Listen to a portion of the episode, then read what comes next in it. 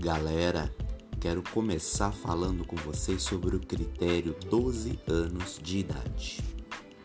Fez 12 anos, fez aniversário de 12 anos, se tornou adolescente. Cuidado com a pegadinha.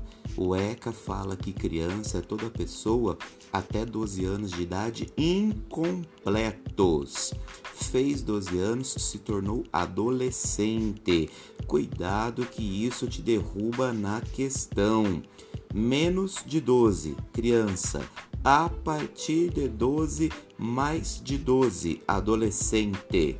E é adolescente até quando? Até um dia antes de completar 18 anos. Porque quando completa 18, se torna adulto.